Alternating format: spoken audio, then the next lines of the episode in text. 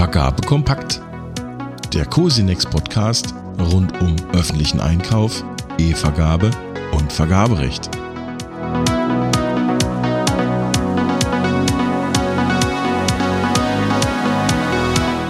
Herzlich willkommen zur ersten Ausgabe von Vergabe Kompakt, der monatlichen Kurzzusammenfassung der Beiträge aus dem Cosinex-Blog. Alle Meldungen aus Vergabe Kompakt gibt es zum Nachlesen auf blog.cosinex.de. Links zu den einzelnen Beiträgen finden Sie in den Show Notes. Mein Name ist Wolf Witte, ich bin Redakteur des Cosinex Blog und Ihr Host hier bei Vergabe Kompakt. Das Land Baden-Württemberg will seine Verwaltungsvorschrift Beschaffung weiterentwickeln, und zwar hin zu einer nachhaltigen, ökologischen, sozialen und menschenrechtlichen Beschaffung. Vorgesehen sind auch Fortbildungsmaßnahmen zur nachhaltigen Beschaffung, wie die Landesregierung in der Antwort auf eine kleine Anfrage eines Landtagsabgeordneten der SPD erklärt. Ein aktueller Leitfaden des Umweltbundesamtes unterstützt bei der umweltfreundlichen Beschaffung von Telefonanlagen und VoIP-Telefonen. Dabei geht es um Geräte, die sich durch einen geringen Energieverbrauch auszeichnen, langlebig konstruiert sind und bei denen umweltbelastende Materialien vermieden wurden. Ebenfalls berücksichtigt werden Anforderungen an Ressourcenschonung, Langlebigkeit und Kompatibilität sowie verschiedene Materialanforderungen. Der Leitfaden basiert auf den Kriterien des Umweltzeichens Blauer Engel für Telefonanlagen und schnurgebundene VoIP-Telefone. Thüringen verlängert bestehende Vergabeerleichterungen erneut und bis Mitte 2023. Das hat Wirtschaftsminister Wolfgang Tiefensee Mitte Juni mitgeteilt. Die Corona-Krise habe ein erhebliches wirtschaftliches Nachbeben ausgelöst, das bis heute spürbar sei, so der Minister. Der russische Angriffskrieg auf die Ukraine habe die Entwicklung zudem verschärft und beschleunigt.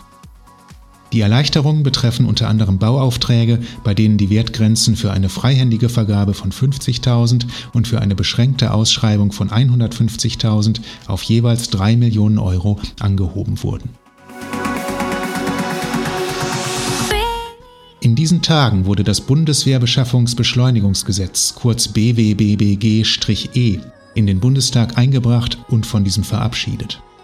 Mit dem Gesetz sollen Vergabeverfahren beschleunigt werden, damit die Bundeswehr schneller mit Ausrüstung versorgt werden kann.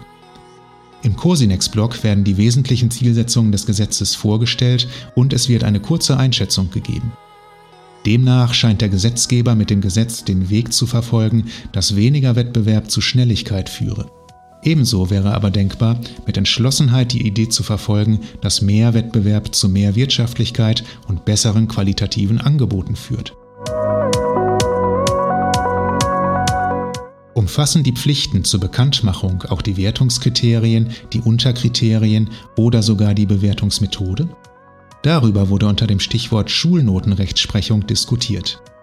Im April hat sich der Vergabesenat bei dem OLG Frankfurt am Main erneut mit dem Thema befasst und die wesentlichen Grundzüge der Rechtslage noch einmal zusammengefasst. Der Tenor? Auch Unterkriterien und ihre Gewichtung sind bekannt zu geben. Eine Veröffentlichung der Bewertungsmethode ist dagegen, sofern die vom EuGH aufgezeigten Grenzen eingehalten werden, unabhängig vom Vorliegen einer funktionalen Ausschreibung nicht erforderlich. Ist den Vergabeunterlagen nicht hinreichend deutlich zu entnehmen, dass auch präqualifizierte Unternehmen Referenzen vorlegen müssen, kann bei solchen Unternehmen der Ausschluss nicht auf fehlende Referenzen gestützt werden. Das ergibt sich aus einem jüngeren Beschluss der Vergabekammer des Bundes. Ein präqualifizierter Bieter hatte in seinem Angebot keine weiteren Referenzen angegeben, da er sich aufgrund seiner vorliegenden Präqualifikation dazu nicht verpflichtet sah. Daraufhin wurde er von der Vergabestelle vom weiteren Verfahren ausgeschlossen. Hiergegen wendete er sich mit einem Nachprüfungsantrag, den die Vergabekammer für begründet hält.